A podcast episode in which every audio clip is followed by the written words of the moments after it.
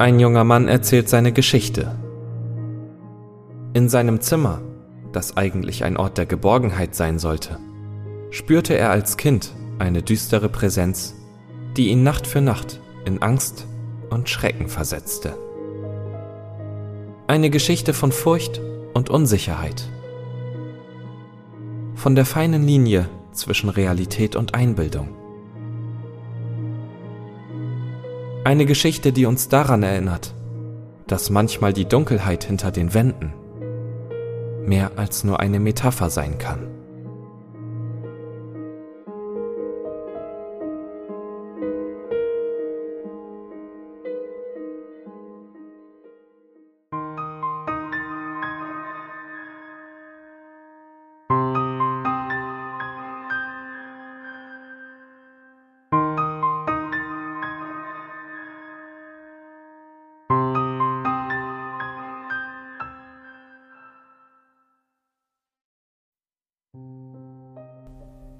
Die Schlafenszeit ist normalerweise etwas Gutes für ein müdes Kind. Für mich war sie schrecklich. Während andere Kinder sich darüber beschweren, dass sie ins Bett müssen, bevor sie einen Film zu Ende gesehen oder ihr Lieblingsvideospiel fertig gespielt haben, war für mich, als ich noch ein Kind war, die Nacht immer eine Zeit voller Angst. Ich kenne mich in wissenschaftlichen Dingen aus und weiß, dass ich nicht beweisen kann, dass das, was mir passierte, echt war. Aber ich kann sagen, es war der pure Horror. Ich bin froh sagen zu können, dass ich solche Angst in meinem Leben bisher nie wieder spüren musste. Ich werde euch nun so gut wie ich kann alles erzählen. Macht euch daraus, was ihr wollt. Ich bin einfach nur froh, dass ich mir alles von der Seele reden kann. Ich erinnere mich nicht mehr genau, wann es anfing, aber meine Angst vor dem Einschlafen begann etwa zu der Zeit, als ich von meinem Zimmer in ein anderes zog. Ich war zu dem Zeitpunkt acht Jahre alt und glücklich mit meinem Zimmer, bis ich es mit meinem älteren Bruder getauscht habe. Wie es sehr gut bei meinem fünf Jahre älteren Bruder zu verstehen ist, wünschte er sich irgendwann ein eigenes Zimmer. Und aus diesem Grund bekam ich das Zimmer auf der Rückseite unseres Hauses. Es war ein kleiner, enger, seltsam in die Länge gezogener Raum. Groß genug für ein Bett und ein paar Regale, aber nicht mehr. Ich konnte mich nicht wirklich beschweren, denn selbst in diesem Alter verstand ich, dass wir kein wirklich großes Haus hatten. Und ich hatte auch keinen Grund, um enttäuscht zu sein, denn meine Familie liebte und beschützte sich doch sehr. Ich hatte eine glückliche Kindheit. Naja, bis zu diesem einen Tag jedenfalls. Ein einzelnes Fenster gab den Blick auf unseren Garten frei. Nichts Besonderes. Aber auch tagsüber schien das Licht, welches in das Zimmer kroch, fast schon zu schleichen. Da mein Bruder ein neues Bett bekam, erhielt ich das Doppelbett, welches wir uns bisher immer geteilt hatten. Während ich mich ärgerte, fortan alleine schlafen zu müssen, war ich gleichzeitig durch den Gedanken daran, im oberen Bett schlafen zu können, welches viel mehr Abenteuer zu bieten schien, gespannt und aufgeregt. Von der allerersten Nacht erinnere ich mich an ein seltsames Gefühl der Unbequemlichkeit, welches aus meinen hintersten Gedanken hervorkroch. Ich lag auf dem oberen Bett und sah herab auf meine Actionfiguren und Spielzeugautos, welche überall auf dem grün-blauen Teppich verteilt lagen. Als ich anfing, mir Kämpfe und Abenteuer der verschiedenen Spielzeuge auf dem Boden vorzustellen, konnte ich mir nicht helfen und ließ meine Augen langsam auf das untere Bett sinken – als ob ich aus den Augenwinkeln etwas sich bewegen sah. Etwas, was nicht gesehen werden wollte. Das untere Bett war leer, ordentlich gemacht, eine dunkelblaue Decke säuberlich eingeschlagen, zwei weiche, weiße Kopfkissen am Kopfende. Ich dachte nicht weiter drüber nach. Ich war ein Kind. Und die Geräusche des Fernsehers, welche unter meiner Tür hindurchdrangen, wogen mich in ein Gefühl von Sicherheit und Geborgenheit. Ich schlief ein. Wenn du durch ein Geräusch oder eine Bewegung im Raum aus einem tiefen Schlaf gerissen wirst, kann es einige Momente dauern, bevor du wirklich verstehst, was passiert ist. Der Nebel des Träumens hängt immer noch über dir, auch wenn dein Traum luzid war.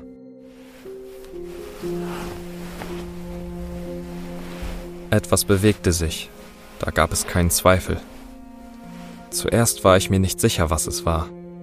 Alles war dunkel, fast schon tiefschwarz. Doch ein wenig Licht kroch noch von draußen herein, so dass ich mit knapper Not die Umrisse des erstickenden Zimmers ausmachen konnte. Zwei Gedanken schossen fast gleichzeitig durch meinen Kopf. Der erste war, dass meine Eltern bereits im Bett lagen, denn das ganze Haus lag in völliger Dunkelheit und Stille. Der zweite drehte sich um ein Geräusch. Das Geräusch, welches mich offensichtlich geweckt hatte. Als die letzten Reste des Schlafes aus meinem Kopf verschwanden, nahm das Geräusch eine vertrautere Form an. Manchmal können selbst die einfachsten Geräusche auch die nervigsten sein. Ein leichter Wind, der durch die Bäume fährt, die Schritte des Nachbarn, welche unangenehm nahe scheinen, oder wie in diesem Falle das leichte Rascheln einer Bettdecke in der Dunkelheit. Genau das war es. Eine Bettdecke raschelte in der Dunkelheit, als ob ein in seinem Schlaf gestörter gerade versuchen würde, es sich im unteren Bett so gemütlich wie möglich zu machen. Ich lag da, ungläubig denkend, dass das Geräusch nur in meiner Vorstellung existierte. Oder vielleicht auch nur meine Katze versuchte, einen geeigneten Schlafplatz zu finden, wo sie die Nacht verbringen könnte. Es war die Tür, die ich als nächstes erkannte, geschlossen, genau wie sie war, bevor ich eingeschlafen bin. Vielleicht hatte meine Mutter auch nach mir gesehen und währenddessen ist die Katze durch den Türspalt in mein Zimmer geschlichen. Ja, das musste es sein. Ich drehte mich zur Wand in der vagen Hoffnung, wieder einzuschlafen. Als ich mich bewegte, verstummte das rauschende Geräusch von unten. Ich dachte, dass ich meine Katze gestört hatte, doch schnell realisierte ich, dass das, was unter mir lag, etwas weniger Alltägliches war als meine Katze, die zu schlafen versuchte etwas viel Unheilvolleres. Als ob nun alarmiert und dazu gestört durch meine Anwesenheit, begann der in seinem Schlaf gestörte, sich hin und her zu rollen und heftig zu bewegen, wie ein Kind, das einen Wutanfall hat. Ich konnte hören, wie die Latten des Bettes mit zunehmender Stärke knackten und quietschten. Angst packte mich. Nicht wie das seltsame Gefühl der Unbequemlichkeit, welches ich vorher verspürte, sondern eher eine starke, schreckliche Angst. Mein Herz raste und meine Augen schauten panisch in der undurchdringlichen Dunkelheit umher. Ich schrie. Wie es die meisten Jungs in meinem Alter tun würden, schrie ich instinktiv nach meiner Mutter. Ich konnte auf der anderen Seite des Hauses zwar ein Knarren hören, doch als ich einen Seufzer der Erleichterung ausstieß, dass meine Eltern kommen und mich retten würden, begann das Doppelbett zu wackeln und an der Wand entlang zu kratzen, als wäre es von einem Erdbeben ergriffen. Unter mir hörte ich die Decke umherwirbeln, als würde sie mit purem Böswillen auf schreckliche Weise gequält werden. Ich wollte auch nicht herunterspringen, in Sicherheit. Ich hatte zu große Angst, dass das Ding im unteren Bett nach mir packen und mich in die Dunkelheit ziehen würde. Also blieb ich, wo ich war, und hielt krampfhaft meine Decke vor mich wie ein Schutzschild. Das Warten fühlte sich an wie eine Ewigkeit. Endlich wurde die Tür aufgestoßen und ich lag in weißes Licht gehüllt da, doch das untere Bett, der Schlafplatz meines ungewollten Besuchers, lag leer und friedlich da. Ich weinte und meine Mutter tröstete mich. Tränen der Angst, gefolgt von Tränen der Erleichterung, flossen mein Gesicht herab. Durch den Schock und die Panik traute ich mich nicht ihr zu erzählen, warum ich solche Angst hatte. Ich weiß nicht warum, aber ich hatte das Gefühl, dass was auch immer im unteren Bett war, wiederkommen würde, wenn ich zu viel über es redete oder auch nur eine Silbe über seine Existenz verlor. Ob das auch stimmte, weiß ich nicht, aber als Kind fühlte ich mich, als würde diese ungesehene Bedrohung ganz nah sein und alles hören, was gesagt wird. Meine Mutter legte sich in das untere Bett und versprach, dort bis zum nächsten Morgen zu bleiben. Die Angst verschwand, und so brachte mich die Müdigkeit wieder zum Schlafen. Aber ich erinnere mich genau, wie ich immer wieder durch das Geräusch einer sich bewegenden Decke wach wurde. Ich erinnere mich daran, dass ich am nächsten Tag irgendwo hin wollte, irgendwo sein, aber nicht in diesem engen, erstickenden Zimmer. Es war ein Samstag und ich spielte glücklich draußen mit meinen Freunden. Obwohl unser Haus nicht groß war, hatten wir das Glück, einen langen und breiten Garten zu haben. Wir spielten oft dort. Der Großteil war überwuchert mit verschiedenen Pflanzen. So konnten wir uns in den Büschen verstecken, auf die riesige Platane klettern, die über allem thronte, und uns vorstellen, uns in großen Abenteuern in unerforschte exotische Wälder vorzudringen. So viel Spaß es auch gemacht hat, mein Blick wanderte immer wieder zu diesem kleinen Fenster. Gewöhnlich, unauffällig und harmlos. Aber für mich war es die schmale Grenze zu einer fremden, kalten Welt der Todesangst. Draußen in der schönen, grünen Umgebung unseres Gartens, gefüllt mit den glücklichen Gesichtern meiner Freunde, konnte nichts das kriechende Gefühl der Angst auslöschen, welches sich in dem Weg aus meinem Zimmer in meine Gedanken bahnte. Zum Schluss würde sich mir jedes Haar aufstellen. Dieses Gefühl, dass etwas mich von meinem Zimmer aus beobachtet, mir beim Spielen zusieht und nur darauf wartet, dass die Nacht einbricht und es mit mir alleine ist. Es füllte mich mit Hass. Es mag für dich komisch klingen, aber als meine Eltern mich am Abend ins Bett brachten, sagte ich nichts. Ich protestierte nicht. Ich nannte keinen Grund, warum ich dort nicht schlafen konnte. Ich ging, zwar mürrisch, aber ohne Umwege in mein Zimmer, kletterte die paar Sprossen der Leiter zum oberen Bett hinauf und wartete. Jetzt als Erwachsener würde ich jedem meine Erfahrung berichten, aber in dem Alter fühlte ich mich fast schon dumm, über so etwas zu reden, für dessen Existenz ich keinerlei Beweise hatte.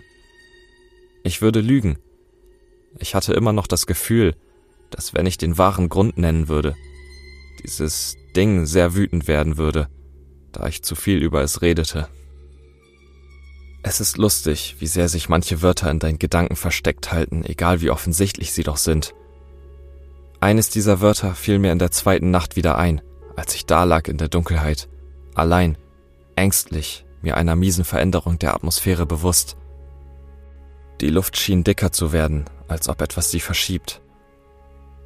Als ich das erste gelegentliche Geraschel der Bettdecke unter mir hörte, ließ die Angst mein Herz schneller schlagen und ich realisierte, dass dieses Etwas von letzter Nacht wieder im unteren Bett war und dieses Wort, welches aus meinen Gedanken verbannt, durch mein Bewusstsein gefiltert wurde, brach nach Luft schnappend und schreiend aus der Verdrängung hervor und brannte sich in mein Gehirn ein. Geist. Als mir dieser Gedanke kam, merkte ich, dass mein ungebetener Besucher aufgehört hat, sich zu bewegen. Die Bettdecke lag ruhig und friedlich da, aber ihr Rascheln wurde durch etwas viel Abscheulicheres ersetzt. Ein langsames, rhythmisches, rasselndes Atmen, welches von dem Ding unter mir kam. Ich konnte mir vorstellen, wie seine Brust sich bei jedem schmutzigen, keuchenden, gurgelnden Atemzug hebt und senkt. Ich schauderte und hoffte, dass es, ohne dass irgendetwas geschah, wieder verschwinden würde. Das Haus war, wie auch in der vorigen Nacht, in dicke Dunkelheit gehüllt. Stille herrschte. Man hörte nichts, außer das Atmen meines bisher noch ungesehenen Besuchers. Ich lag da und hatte schreckliche Angst. Ich wollte nur, dass dieses Ding verschwindet. Was wollte es? Dann ließ etwas Unverkennbares mir das Blut in den Adern gefrieren. Es bewegte sich. Doch es bewegte sich anders als vorher. Als es sich in dem Bett umherwarf, schien es grundlos, hemmungslos, fast schon tierisch. Diese Bewegungen waren bewusst, mit einem Grund, einem gezielten Gedanken. Dieses Ding, was da in der Dunkelheit lag, dieses Ding, was anscheinend mit voller Absicht einen kleinen Jungen terrorisierte, setzte sich ruhig und langsam auf. Sein schweres Atmen war lauter als vorher, und es trennten nur noch eine Matratze und ein paar dünne Holzbretter meinen Körper von diesem Ding unter mir. Ich lag da, meine Augen mit Tränen gefüllt. Eine Angst, welche mit Worten nicht zu beschreiben ist, durchfuhr meinen Körper. Ich hätte niemals gedacht, dass diese Angst noch zu steigern wäre. Aber ich lag so falsch. Ich stellte mir vor, wie es wohl aussieht, wie es da sitzt und hofft, auch nur das leiseste Geräusch von oben zu hören, auch nur den geringsten Hinweis zu bekommen, dass ich wach bin. Doch meine Vorstellung verwandelte sich schnell zur unausweichlichen Realität. Es begann damit, die Holzlatten, auf der meine Matratze lag, zu berühren. Es schien mit dem, was ich mir als seine Finger und Hände vorstellte, über die Oberfläche des Holzes zu streichen. Dann plötzlich stieß es mit großer Kraft wütend zwischen die zwei Latten in die Matratze. Auch durch das Polster fühlte es sich an, als würde mir jemand brutal seine Finger in die Seite rammen. Ich stieß einen mächtigen Schrei aus, und das keuchende, sich schüttelnde Ding im unteren Bett antwortete mit einem heftigen Rütteln des Bettes, wie in der Nacht zuvor. Kleine Farbstücke rieselten von der Wand auf meine Decke, als der Rand des Bettes an der Wand entlang schabte. Ein weiteres Mal wurde ich in helles Licht gehüllt. Und da stand sie, meine Mutter, liebevoll und sich um mich sorgend, wie sie immer war, bereit für eine tröstende Umarmung und beruhigende Worte, welche meine Hysterie etwas dämpfte. Natürlich fragte sie, was los war, aber ich konnte es ihr nicht sagen. Ich wagte es nicht, auch nur ein Wort darüber zu verlieren. Ich wiederholte stattdessen ein anderes Wort immer und immer wieder. Albtraum. Diese Reihe von Geschehnissen wiederholte sich für Wochen, wenn nicht Monate. Nacht für Nacht würde ich durch das Rascheln der Bettdecke geweckt werden. Jedes Mal würde ich schreien, damit diese Abscheulichkeit keine Zeit findet, mich zu fühlen oder mich zu stoßen. Mit jedem Schrei würde das Bett anfangen zu beben und mit dem Eintreffen meiner Mutter stoppen, welche dann den Rest der Nacht im unteren Bett verbringt, unwissend, welches Wesen ihren Sohn jede Nacht quält und terrorisiert. Mit der Zeit schaffte ich es, Krankheiten vorzutäuschen und andere Gründe zu erfinden, um bei meinen Eltern zu schlafen. Aber meistens würde ich für die ersten paar Stunden jeder Nacht allein in diesem Raum sein. In dem Raum, wo das Licht von draußen nicht richtig hereinscheint. Alleine. Mit diesem Ding. Nach und nach gewöhnst du dich an fast alles, vollkommen egal, wie schrecklich es ist. Ich stellte fest, dass dieses Ding mir aus irgendeinem Grund nichts tun wollte wenn meine Mutter da ist. Ich bin sicher, dasselbe würde auch für meinen Vater gelten, aber so liebevoll er auch war, ihn zu wecken war fast unmöglich. Nach ein paar Monaten dann hatte ich mich also an meinen nächtlichen Besucher gewöhnt. Versteht das jetzt nicht falsch, es war keine übernatürliche Freundschaft oder ähnliches. Ich verabscheute dieses Ding. Ich hatte genauso große Angst, als ich mir seine Persönlichkeit und seine Wünsche erschlossen hatte wenn man das so nennen kann. Für mich war es ein mit perversem, verdrehtem Hass erfülltes Ding. Vielleicht ist es das auch für alle. Meine größten Ängste erfüllten sich im Winter. Die Tage wurden kürzer und die längeren Nächte verschafften diesem Monster bloß mehr Möglichkeiten. Es war eine schwere Zeit für meine Familie. Meine Großmutter war eine wunderbare und höfliche Frau doch ihr Zustand hatte sich seit dem Tod meines Großvaters sehr stark verschlechtert. Meine Mutter tat ihr Bestes, um sie so lang wie möglich in unserer Gemeinschaft zu halten, aber Demenz ist eine grausame und degenerative Krankheit, welche einer Person sämtliche Erinnerungen auf einmal rauben kann. Schon bald erinnerte sie sich an keinen mehr von uns, und es wurde klar, dass sie in ein Altersheim ziehen musste. Ein paar Tage bevor sie in das Altersheim gebracht werden sollte, gab es einige Schwierigkeiten mit ihr, so dass meine Mutter beschloss, bei ihr zu bleiben. So sehr ich meine Großmutter auch liebte und nur Trauer über ihre Krankheit empfand. Jetzt fühlte ich mich schuldig, dass meine ersten Gedanken nicht bei ihr, sondern bei meinem nächtlichen Besucher waren und dabei, was er alles während der Abwesenheit meiner Mutter mit mir anstellen könnte. Ihre Anwesenheit war das Einzige, da war ich mir sicher, was mich vor der ganzen Grausamkeit bewahrte, die dieses Ding in sich trug. Am nächsten Tag raste ich von der Schule nach Hause, riss die Bettdecke und die Matratze aus dem unteren Bett, entfernte sämtliche Bretter und Latten und stellte einen Schreibtisch, eine Kommode und ein paar Stühle, welche sich vorher in dem Schrank befanden, in dem sich nun die übrigen Teile des Bettes befanden, anstelle des unteren Bettes dorthin.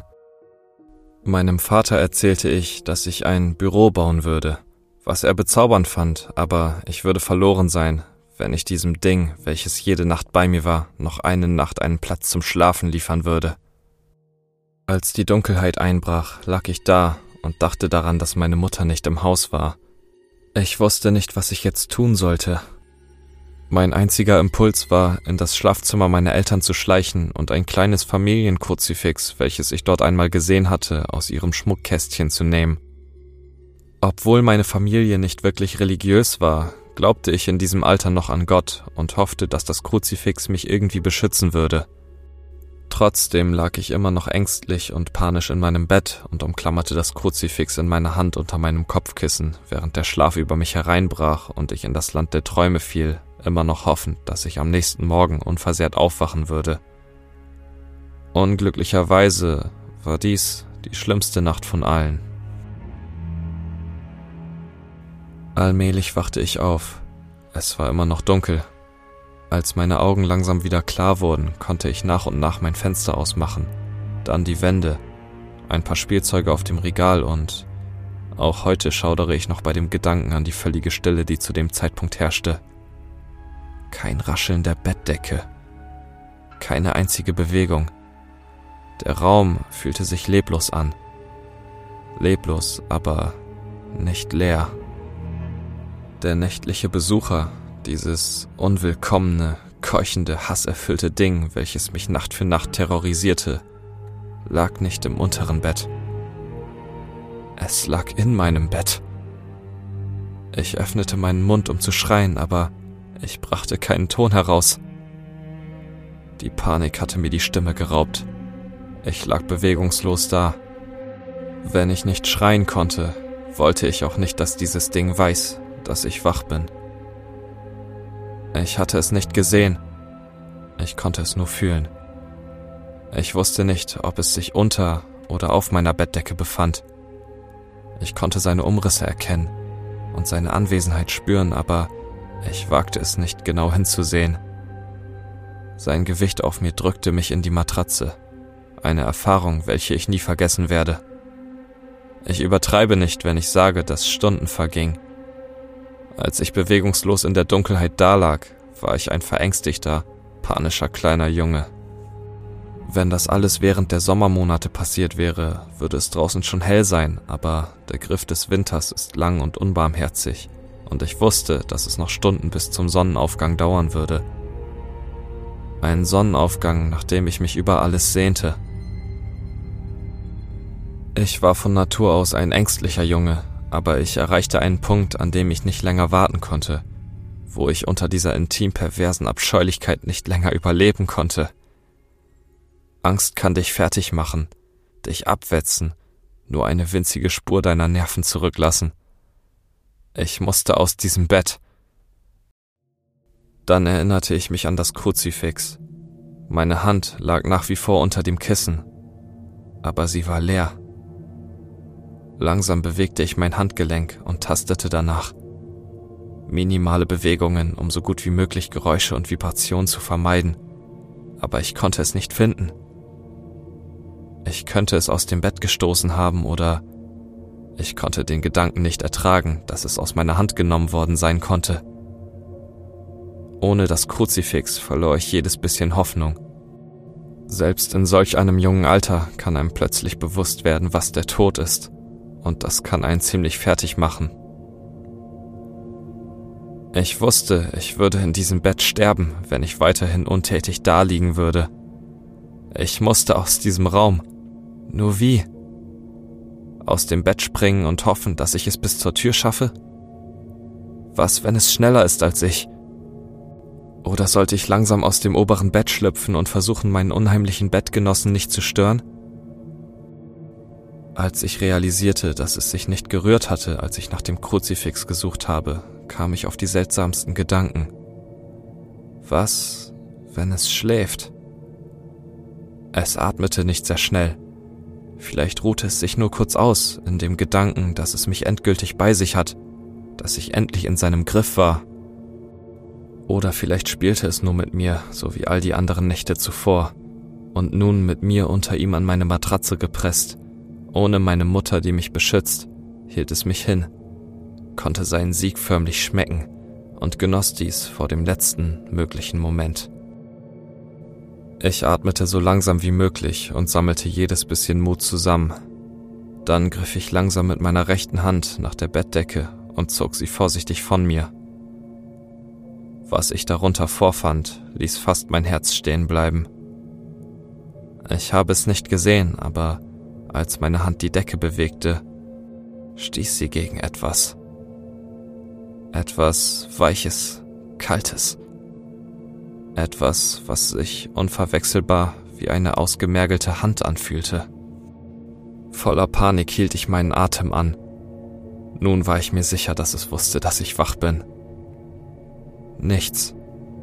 Es rührte sich nicht. Es schien wie tot. Nach ein paar Momenten bewegte ich meine Hand vorsichtig weiter unter der Decke entlang und ertastete einen dünnen, seltsam geformten Unterarm. Und mein Vertrauen und meine fast schon seltsam verdrehte Neugier wuchsen, als ich noch weiter unten einen unproportioniert großen Bizepsmuskel ertastete. Der Arm lag ausgestreckt, quer über meine Brust. Die Hand ruhte auf meiner linken Schulter, als hätte es mich im Schlaf gegriffen.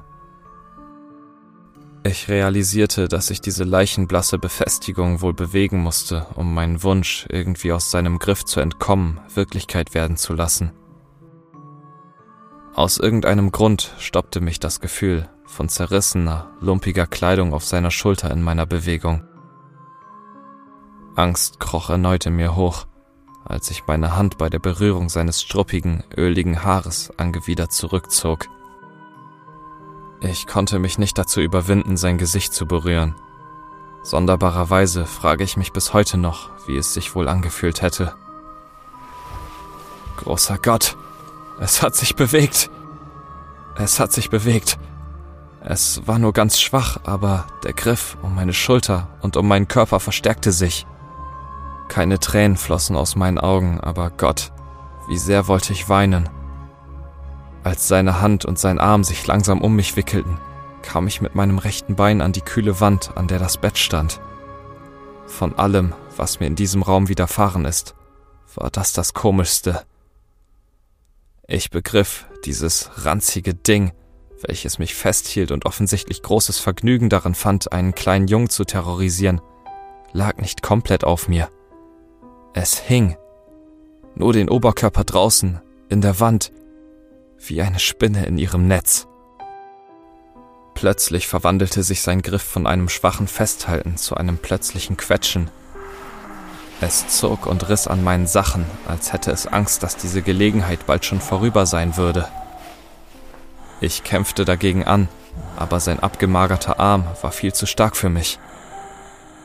Sein Kopf hob sich, sich windend und drehend unter meiner Bettdecke.